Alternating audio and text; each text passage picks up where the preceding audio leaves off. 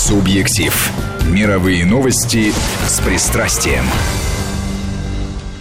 Всем добрый вечер. У микрофона Ольга Байтева. Это программа «Субъектив» и Петр Федоров, мой коллега, журналист-международник. Петр, здравствуйте. Здравствуйте. В студии у нас э, сегодня э, советник по делам прессы посольства Франции в России Изабель Девин. Изабель, вам добрый вечер. Добрый вечер. Ну, сегодня у меня праздник. Я в окружении двух красивых женщин. И, конечно, мировые новости будут вот с этим пристрастием. Все знают, что красивые женщины – это одно из главных моих пристрастий. И это правильно. Вот, Изабель, я очень рад тому, что первая СМИ а, после вашего приезда на, в это назначение, а вы приехали летом, не так давно, мы познакомились, на самом деле, на приеме в честь французского национального праздника взятия Бастилии. Вы у нас на Вестях ФМ в холдинге ВГТРК. Спасибо вам за это. Для нас это огромная честь. Спасибо вам большое. Я благодарю вас за то, что вы меня сегодня пригласили. Э, действительно, я приехала летом, в июле месяце, прямо перед праздником, э, где мы встречались. Да.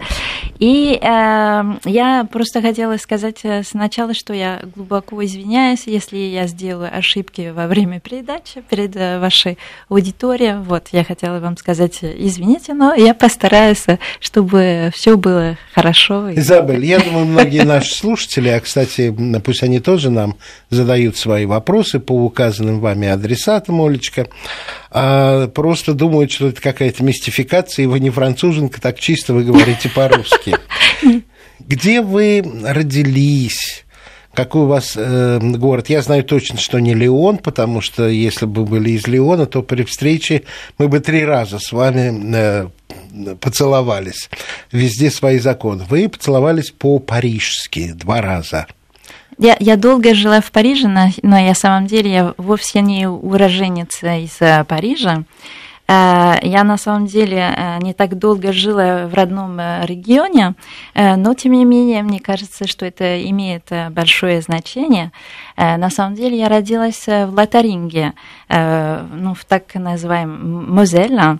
Э, в части, которая неоднократно стала немецким, а потом французским, может быть, э, Понятно. знаете об и, этом. И, угу. и э, вот я путешествовал по Эльзасу и по Лотарингии, и, конечно же, видел, что там э, в том числе, как это во Франции бывает, э, названия городов и улиц на двух языках, и по-французски, и по-немецки. У вас... это, это только в Адзасе. В, только в, в, в Лотаринге, по-моему, такого нет. Э, действительно, э, потому что на самом деле э, там в Альзасе они, наверное, не используют немецкий язык, но свой местный язык, который очень похож на Ильзацкий, немецкий, да, конечно. Конечно, да. конечно. А у нас, в принципе, не сохранялось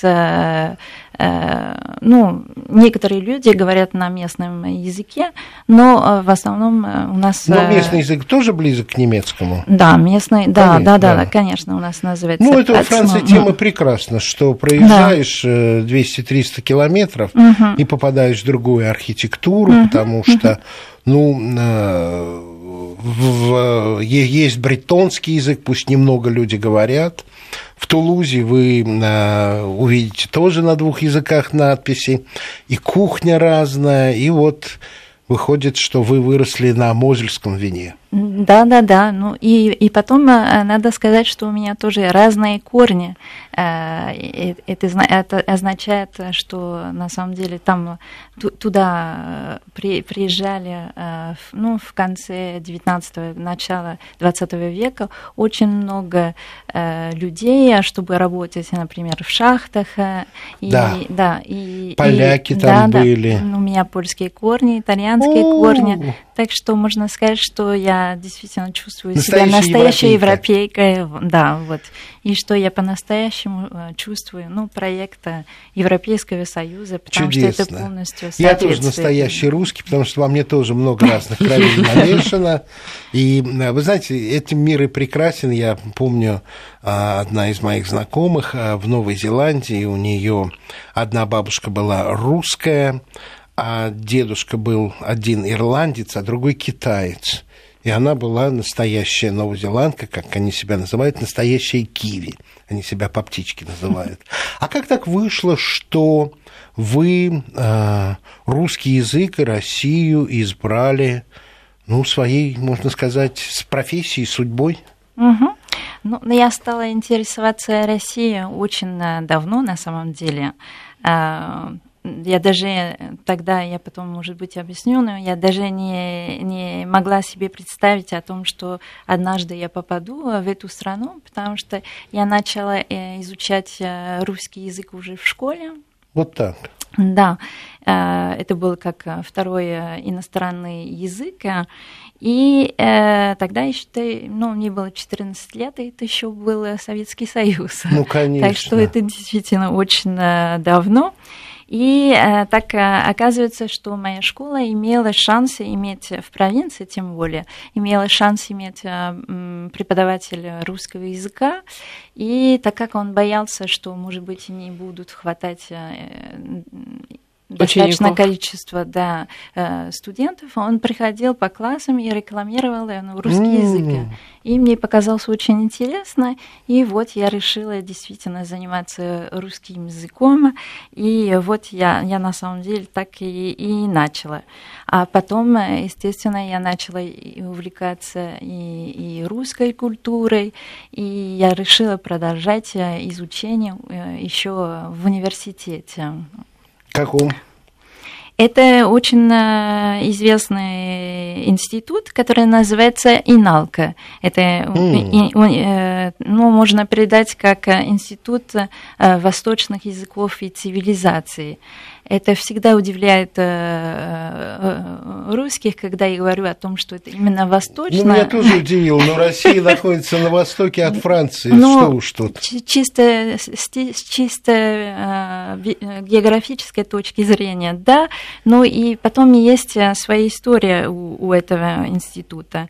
Он очень древний, он был создан в 1669 году при Кальбере, который был министр Людовика XIV Потрясающе. А тогда э, там не изучали, э, еще не изучали русский язык, а только турецкий язык. Ну, для, на самом деле, чтобы существовали э, переводчики, которые могла, могли бы развивать э, торговлю и, э, ну, политические отношения с этими странами. Ну, в то, в то время Османская угу. империя, это да. был могучий сосед и могучая империя, и простиралась от э, Северной Африки до самых-самых нефтеносных сейчас стран. Это все была Османская империя, и мы, конечно, соседствовали с ней и точно так же изучали этот язык, потому что а наше общение было не только дипломатическое, но и военное с Османской империей. А если начиналось все лингвистически, кто был ваш, или, может быть, сейчас, кто у вас любимый литературный герой? Вы наверняка с таким образованием нашу литературу знаете. Да, да, я очень люблю э, вашу литературу, уже давно читаю. Ну, одна из моих мотиваций, когда я э, потом хотела именно глубже изучать э, русский язык, это было именно, чтобы э, читать э, романы или поэзию, хотя это намного, намного сложнее, на русском языке. И поэтому э, мне трудно сказать, наверное, какого, какого, какого, ну, выбрать какого любимого Это очень персонажа. Хорошо, значит, вы действительно а, знаете а зато, нашу литературу. Но зато э, любимого писателя, наверное, Булгака, я сказала бы. Э, Здорово. Но так как э, русская литература очень богата, я боюсь действительно не быть оригинальной, но мне очень нравится э, и Достоевский, и Гоголь, Лесков. Если говорить о классической литературе, если говорить о более современном, ну, например, Виктор Пелевин, ну, его романы mm. очень мне, мне, мне очень нравятся. Ну, вы назвали два имени, которых мало, в общем-то, образованные опытные мои интеллигентные друзья из Европы знают и Лескова, и Гоголя. Очень да и Булгакова-то, в общем, называют. не Булгаков все. моден. Булгаков моден. Надо сказать, что во Франции вообще-то русскую литературу преподавали хорошо. Вот мой друг по Евроньюз, к сожалению, покойный, Жан Марко, у которого с вами, Изабель, есть много общего, его предок наемник времен Столетней войны за свою службу французскому королю получил Блатарингии землю, где они жили, ну, Жан-Марко итальянская фамилия, где они жили до 40-х годов, когда его дед сказал где-то году в 38-м, знаете, тут становится небезопасно, и вся семья переехала в Пиренеи. А Жан-Марко угу. старше меня на 10 лет, то есть сейчас бы ему было 73 года. И э, в гимназии, когда он учился, соответственно, много старше, много раньше, чем вы, да и я тоже, у них проходили Тургенева в школе. Да, да ага, записки ага. охотника ага. были в программе той гимназии, где он учился. Так что спасибо большое, вы снова подтвердили то, что вот это вот во Франции живое отношение к русской литературе среди образованных людей передается из поколения в поколение. А когда вы первый раз в Россию попали? О, это было тоже очень давно, потому что мой первый визит относится к 1987 году. Mm. И тогда это была туристическая поездка, ну, довольно классическая для... Санкт-Петербург? Санкт-Петербург Ленинград, и Москва. Извините, Ленинград, тогда. да, тогда Ленинград и Москва. И как у многих французов, конечно, Санкт-Петербург мне очень понравился. А, а для Москвы у меня было более смешное впечатление. Можно сказать, что город мне показался тогда громадным, даже Хаотично. немножко не, нечеловеческим Да. по своим размерам. И было, ну, не как сейчас, довольно серо, кроме, конечно, отдельных мест, как, как Кремль, который всегда остался таким, как он и сейчас. Вот. Это была моя по первая поездка. Я так понимаю, Россию. что со временем ваше отношение к Москве чуть-чуть изменилось. Да, да, да, да, да, действительно, потому что э, второй раз это был уже два года спустя. Я вернулась э, и на, на год э, жила в Москве. Э, Я поехала в качестве няни, работала у сотрудника посольства. И действительно, постепенно, но я познакомилась с этим городом, и даже тогда мне очень Ну, понравился. в 89 году это был период самого запустения. Вы знаете, я вас очень понимаю и не испытываю никакой ни ревности, ни обиды за Москву, потому что когда я сейчас смотрю наши старые фильмы, а, я вижу, господи, как же плохо тогда выглядели те здания, которые сейчас просто вылизаны м, в, и в т- три цвета а, покрашены, и они нарядные, в них проявляется та красота, которую архитекторы сто и больше э, лет назад в них закладывали. А вот э, 80-е, 90-е, да до начала 2000-х годов, это все-таки было все порушено и, и неприглядно. Я думаю, Москва последних лет вообще отличается от того, что э, о ней э, думали, и то, что в ней видели, ну, скажем, лет 10-15 назад. Или я преувеличиваю? Нет, мне кажется, вы не преувеличиваете. Но даже э, в это время мне показалось, что э, Москва имеет огромное шарма, и что на самом деле надо открыть э, действительно отдельные кварталы. И даже когда здания были не, в не очень хорошем состоянии, можно было понять о том, что это действительно город, который имеет очень древний, древнюю историю. И, и, э, и действительно, например, э, за Москва-речи всегда Да. мне очень понравилось понравился, потому что действительно там сохранился какой-то вот дух, вот да, да. тип- типично московский, М. да. Меняется, меняется много, и иногда это спорно. Я недавно был рядом с тем местом, где начинал свою работу журналистскую, это Новокузнецкое метро, и Новокузнецкая улица, Пятницкая. И я увидел, что старые кварталы, где были купеческие фабрички, дома, лабазы. Кстати, вы знаете, что это очень русское слово, это французское слово «лабаз». Нет. Лабаз я... да? это заимствование из французского языка, их много на самом деле. Угу. И вот купец Лабазник, так Островским пахнет пьесами, но Лабаз, как склад, а, это вот французское так. слово. Ага. А вот. И сейчас там вместо этого построен очень красивый, очень европейский, очень ухоженный, очень гостеприимный жилой квартал вот эта старая Москва ушла, кто-то об этом жалеет. Но я не боюсь этого, я считаю, что город должен развиваться, и в этом смысле Париж в этом смысле для меня показывал пример. Я помню, как уж про Эйфелеву башню говорить не буду, но как эм, вот эту стеклянную пирамиду с Лувром ругали, а теперь и представить себе невозможно, что ее не было. Город живой, город развивается. Ну а что в сегодняшней Москве вам не нравится?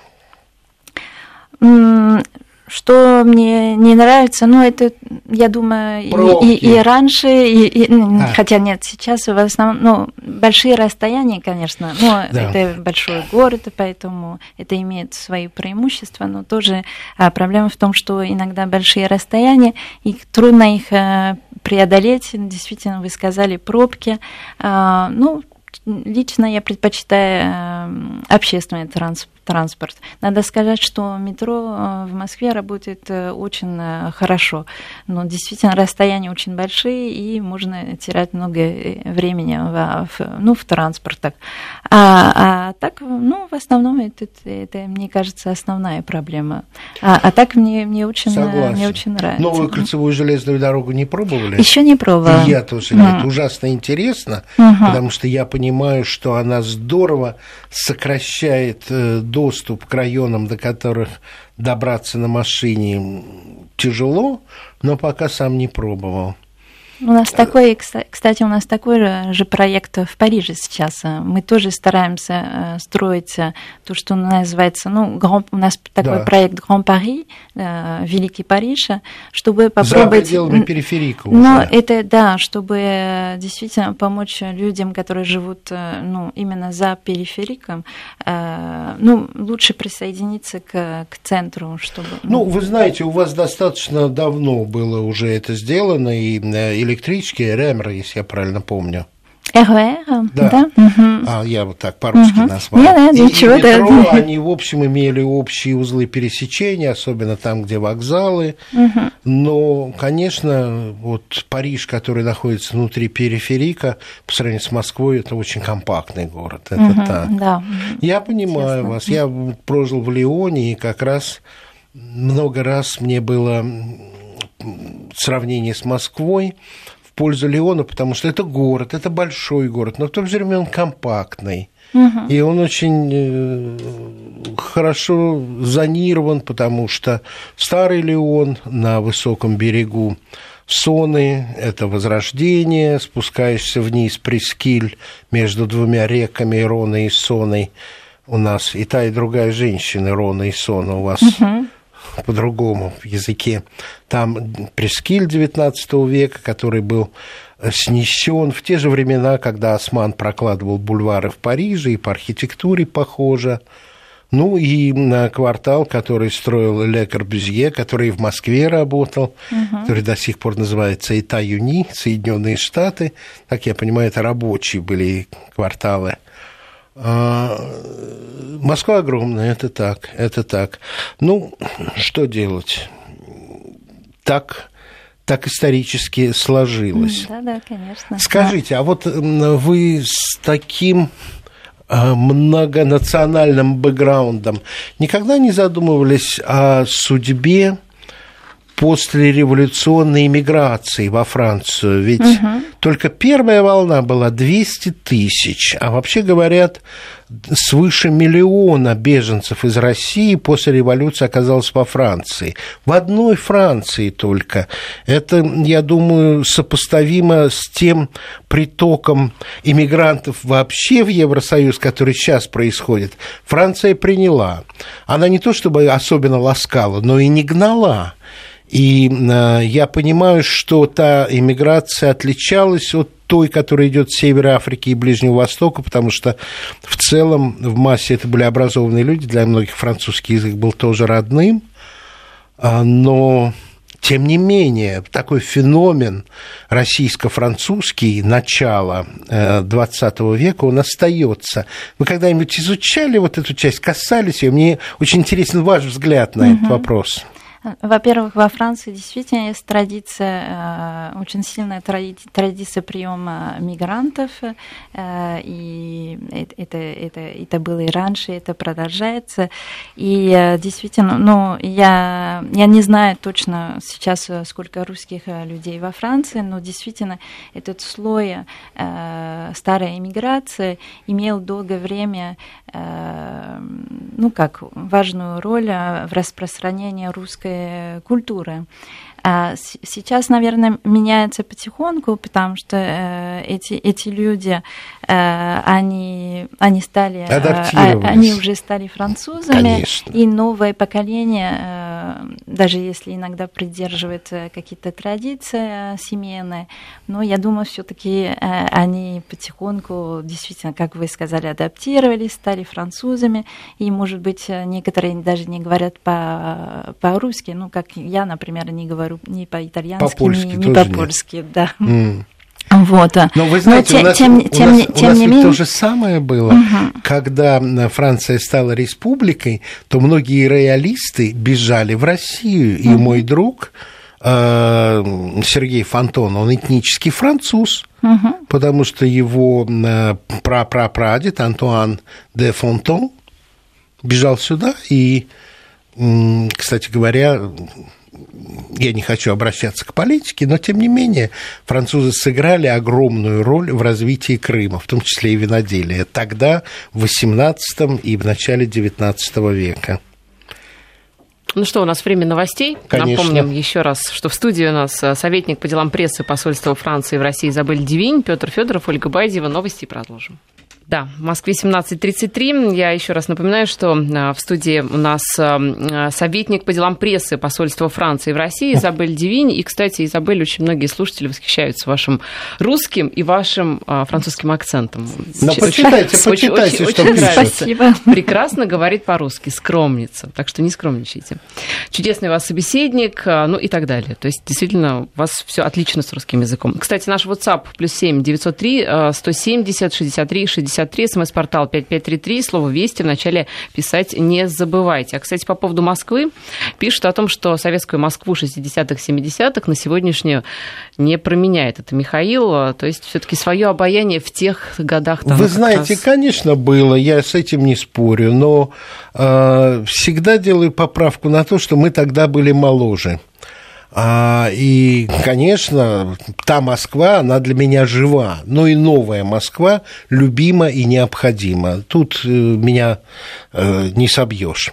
Изабель, 12 дней назад э, в центре Жоржа Помпиду была открыта выставка я не знаю, будет ли эта экспозиция постоянной или нет, 250 работ советского и российского авангарда, который, ну, не в рамках э, года культурного туризма, но отчасти приурочно, он двухсторонний, российско-французский, был подарен французской стране.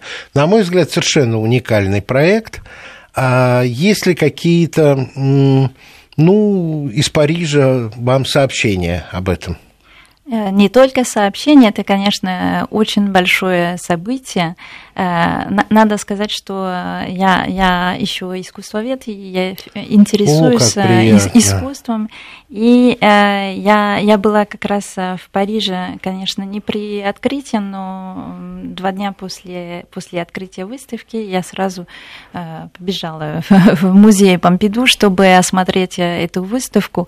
Это действительно очень огромная коллекция. Вы не были единственным посетителем? Нет, конечно, я не была единственной. Нет, э, это имеет сейчас большой резонанс э, в, в мире культуры во Франции, потому что действительно э, редко бывает, что такое количество э, произведения подарено э, такому известному музею.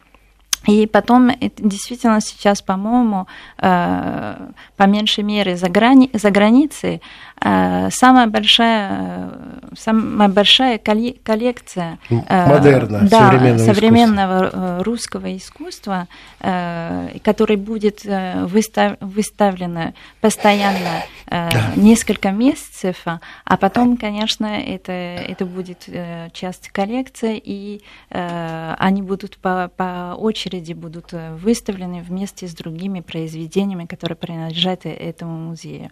Это действительно очень э, интересно, тем более, что я написала еще, для меня я написала э, дипломную работу да о, о Сосарте, и там представлено очень много художников, которые именно представители этого движения. И, и, конечно, для меня было особенно интересно, но я, ну, я думаю, фамилию не, не назовите, только мне. кто был в вашей диссертации. Ну, например, ну, Булатов, mm. Каба, Кабаков, Кабаков, чтобы говорить только о самых известных. Известно. А потом еще есть, ну, как концептуальное искусство да. с, с людьми, как медгерменевтика или коллективное действие. Вот я имела уже Э, в конце 80-х э, годах э, возможность посмотреть здесь, в Москве, выставки, которые были более-менее подпольные, но да. уже не совсем это было действительно перестройка. И иногда встретиться с некоторыми художниками, и было очень приятно их видеть в Париже. Замечательно. Ну, мой возраст имеет свои преимущества. Я э, помню, и я был на этой выставке, и у меня книги остались. Это была эпохальная выставка «Москва, Париж, Париж, Москва», когда в музее Пушкина были привезены французские работы и выставлены из запасников работы нашего авангарда. Я, для меня это я тогда был подростком, но для меня это что-то такое основополагающее для мира понимания и для убеждения в том, что тяга России и Франции через все земли, которые между нами лежат, культурная, была, есть и, надеюсь, сохранится. Потому что, конечно, вы знаете, что когда э, границы открылись, когда у людей появились деньги, для большинства русских первой желанной точкой поехать за пределы России был Париж – я думаю, эти культурные э, связи будут продолжаться обязательно. И, и в этом году у нас, э, э, как, может быть, знаете, отмечается год туристического, ну, как культурного, культурного туризма, туризма культурного туризма, да, во Франции и в России. И это повод тоже для развития именно этих культурных отношений. А какие еще мероприятия? Вот расскажите, потому Потому что я назвал одно, а, наверное, есть и другие. Да, действительно, их э, очень много. Э, кроме больших выставок, э, выставок, о которых я, может быть, потом расскажу, еще, например, было такое мероприятие. У нас был визит президента Центра национальных памятников в Москву в прошлом году, и было инициировано в этом году проект побратимства между французскими и российскими памятниками, например. Ой, а э, какие конкретно? Это ужасно интересно. Их, э, их э, пока четыре, но это не окончательный список, наверное, еще будут. Но сейчас, например, э, есть Петропавловская крепость в Петербурге и базилика Сен-Дени, потому что там похоронены да, ну, наши бывшие государи. Да. И вот действительно они имеют ну, общую точку. Совершенно верно. Потом еще есть э, усадьба Кускова и, и замок э, Шан, Шан-сюр-Марне. Это такое... Э, в Луаре? Это, это, нет, это нет? замок, который находится под Парижем. И, может быть, не является э, ст- столько известным. Ну, дело, именно цель этого года, это тоже, чтобы люди Открыть. да, открыли себе новые места, которые очень интересны, но, может быть, не настолько известны, как Версаль, например. Ну, или... я думаю, что многие туристы, не только из Франции, но приезжающие в Россию, в Кусково-то никогда не были. Угу. Да, вполне возможно. Я это сама... интересно, вот так открыть угу, те места, да. которые значимы, интересны, очень здорово. Потом еще дом э, Мельникова в Москве угу. и э, Вилля Савой Ле Корбюзье, как э, примеры действительно стиля ну, модерна, начала 20 Дома века. Дома великих да. архитекторов, построенных для самих себя. Угу, да. Здорово. Ага. Вот. И последний это дом музея Льва Толстого в Хамни, Хам, Хамовниках. Хамовниках и дом Жоржа Санда в Ноане. Слушайте, как изобретательно. Мне это очень нравится. Вот, но это только пример, конечно. Еще идут большие выставки. Скоро, ну, в октябре будет открытие большой, больш, большой, выстав, большой выставки в Louis Vuitton ага. в Париже, которая посвящается коллекции Щукина. Это действительно большой пример. По-моему, это первый раз, когда коллекция э, путешествует э, за границей. Э, это действительно тоже ну, знаете, большое это еще и огромное доверие к Франции, потому что еще не так давно очень серьезно задумывались наши люди, отвечающие за культуру, об отправке коллекций, потому что шла волна арестов российской собственности. И вот я вижу, что Франции это доверие оказано. Ну, это, это вы должны понимать. Это, это, мы это понимаем, э, но э, вообще в России не должны беспокоиться об этом, потому что во Франции мы относимся, мы относимся к культурным объектам э, с большим уважением, как вы знаете. Ну, и у нас за, закон, ну, юридическая система защищает. защищает да. Вот я могу говорить о других мероприятиях, да, но может быть это это, это потому что э, люди с удовольствием пойдут на эти выставки, и это действительно интересно. Э, сегодня, сегодня же вечером будет открываться э, выставка, посвященная французскому художнику Марке в, в музее изобразительного искусства имени Пушкина. Вот, так что я, я если вы хотите, Там вы сможете да, я обязательно посетить. пойду, да, да потому, ну, может быть, не сегодня, а вообще. А что-нибудь наши слушатели еще э, сообщают, Олечка? Ну, им интересно, как буква «и» будет э, звучать в вашем исполнении. «И»? «И». А, буква «ы»? Буква «ы», отлично. Все произнесено, звучит так, как надо. Шикарно. Да, это сложная буква для, для иностранцев. Для французов, да, да, я помню первый раз, когда мне пришлось э, произнести, произнести слово «ты», мне было очень сложно. А буква «щ» еще также. Сложная да, буква? Да, то, очень сложная. Ну, у нас нет подобных, поэтому... Но ведь французский тоже очень сложный для русского, мне кажется, человека. Для русского... Правильно произнести французское «р» я не могу после восьми лет жизни. А как, как правильно французское «р»? А, мне нужно, наверное, найти слово «région». Но воспроизвести сложно. На сложно, деле, потому да, что сложно. это бесспорно «р», но в нем есть аромат, в нем есть э, послевкусие. Э, это есть, да. А как вы считаете, сложнее русский для француза, либо э, французский для русского? Э, по-моему, нельзя сказать о том, что это сложнее для одних тех же. Но Говорят обычно, что э, русские люди э, очень э, быстро осваивают, может быть, произношение иностранных языков, и из-за того, что в вашем языке существует очень Много, широкий да, диапазон широкий звуков. Диапазон. Да. У нас пауза и продолжим. Это программа «Субъектив». Ольга Бадева, Петр Федоров и советник по делам прессы посольства Франции в России Изабель Дивинь, у которой, как пишут наши слушатели WhatsApp, красивый и ласковый голос даже предлагают открыть часик «Мы во Франции». Вы согласны, а Изабель? Приходить к нам на час под названием «Мы во Франции». То есть вам уже передачу предлагают? Собственная передача. А, а, огромное спасибо. Просто я боюсь, что у меня не будет э, времени, к сожалению. Иначе было бы очень интересно, ну, конечно. Ну, спасибо за Ну, хотя бы ко мне в предложение. приходите, потому что, Изабель, вы бесспорно очень интересный собеседник. И я бы сказал, конечно же, редко бывает так, чтобы дипломаты иностранных государств так великолепно говорили по-русски. Есть но не так часто.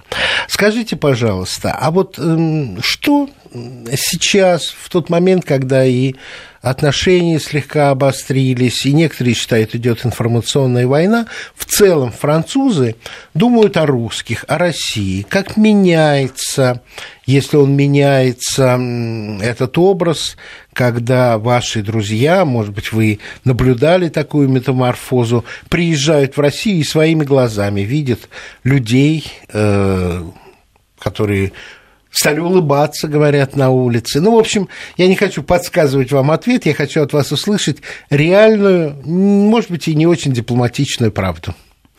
Во-первых, мне не кажется, что идет э, э, как э, обострение. Э, нет, э, информационная, информационная война. война. Да, ну, мне кажется, что это нет. очень сильное э, выражение. Да. да, вот.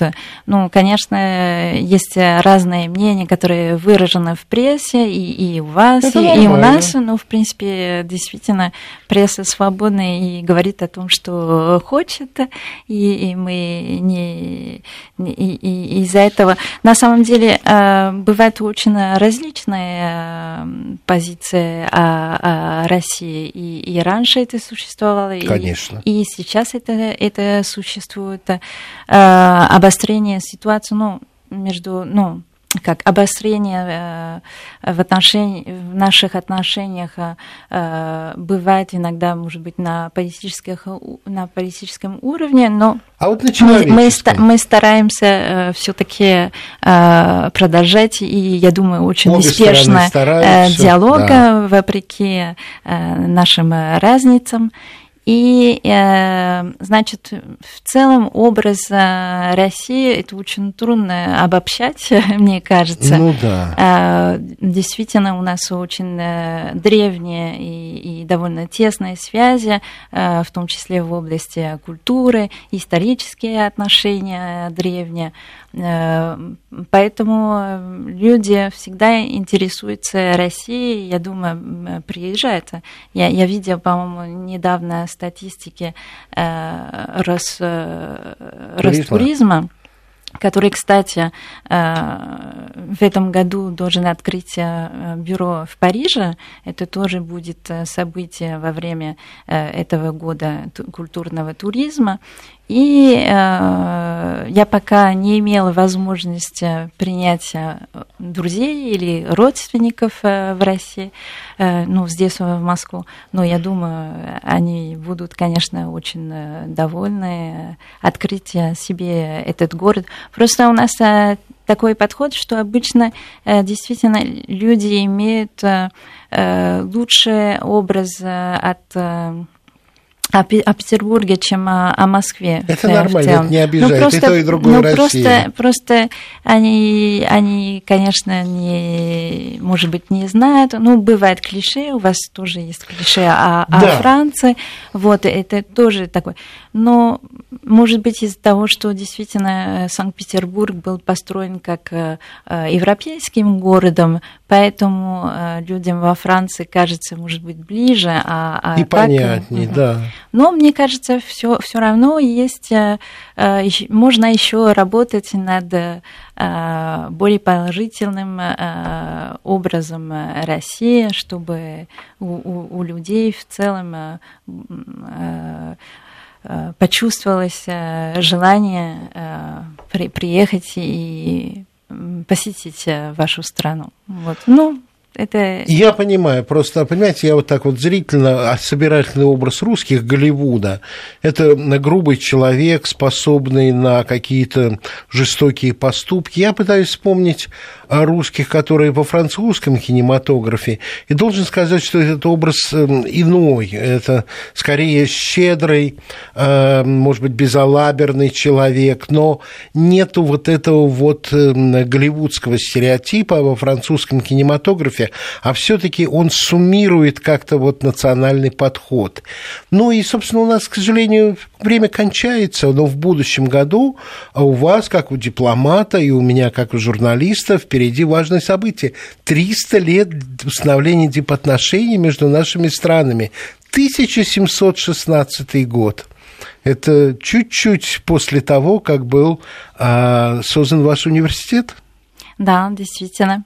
Отмечается 300 лет пребывания Петра I во Францию. И поэтому 300 лет наших дипломатических отношений – это очень важное событие. Э, может быть, э, не, может быть, малоизвестно и будет... Э, Совершенно да, верно. И я сама, на самом деле, очень мало знала об этом, и в последнее время стала много читать именно о, о поездке Петра I, потому что он остался во Франции больше двух месяцев, более двух месяцев. Это очень долгое время. Э, да. Он был э, очень, э, ну, как любопытный, хотел знать обо всем, посетил огромное количество мест. В некоторых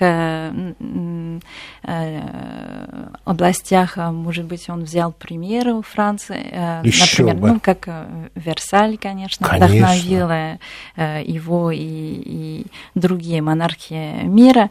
И этот визит был, на самом деле очень э, интересное, потому что это было, когда э, Людовик, Людовик XV был еще э, ребенком. Да, да, да. И есть такой очень забавный момент, когда ну, в дневниках и рассказах о, о его визите объясняет о том, что Петр I даже нарушил протокол э, в том смысле, что он э, взял, взял его на руки, на, на руки. Да, а да, нет, да. Уже ну, короля, он уже был короля. короля, просто да, он был регент, да, да. в, Но в вы знаете, время. у нас остается совсем немного времени. Я поздравляю вас с премьерой, потому что это просто было очень интересно, и вы молодец, чудесно себя перед микрофоном держите, если это ваша самая первая передача. Я хочу вам предложить встретиться в следующий раз и поговорить как раз об истории развития 300 лет наших дипломатических отношений. Ну, В тот момент, когда вам это будет э, удобно, давайте просто, если вас эта идея устраивает, просто пообещаем нашим слушателям, что мы такую передачу сделаем. А это безумно интересно. Спасибо большое за ваше приглашение. Было очень интересно э, разговаривать э, с вами. И я подумаю о вашем э, предложении. Я думаю, в следующем году, может быть, найдем время, чтобы поговорить об этом событии. И будем, может быть, вместе отмечать его. Изабель, и сообщение от нашего слушателя, которое, я думаю, только вы можете прочитать, потому что на французском, если не сложно. Да. Вот. Подождите. Ага. Просто мне немножко непонятно, j'ai pas besoin de la thérapie, j'ai besoin de la Russie. Мне кажется, может быть, не, не совсем э, правильно вы, выражено, но спасибо за то, что э, вы написали на, на французском языке. Э, просто я не понимаю, в чем э, идет речь про терапию. Ну, Ничего. Ну, может быть, это смешение загадочной французско-русской души уже такое. Потому что а, сообщение как раз от слушателя, который из Франции нам пишет. Ну, спасибо, и на Спасибо, этом ужасно да, спасибо и интересно. на этом. Нас слушают во Франции. Советник по делам прессы посольства Франции в России Изабель Девинь, Петр Федоров, журналист-международник, мой коллега и Ольга Байдева. Мы с вами прощаемся. Всего хорошего. Спасибо.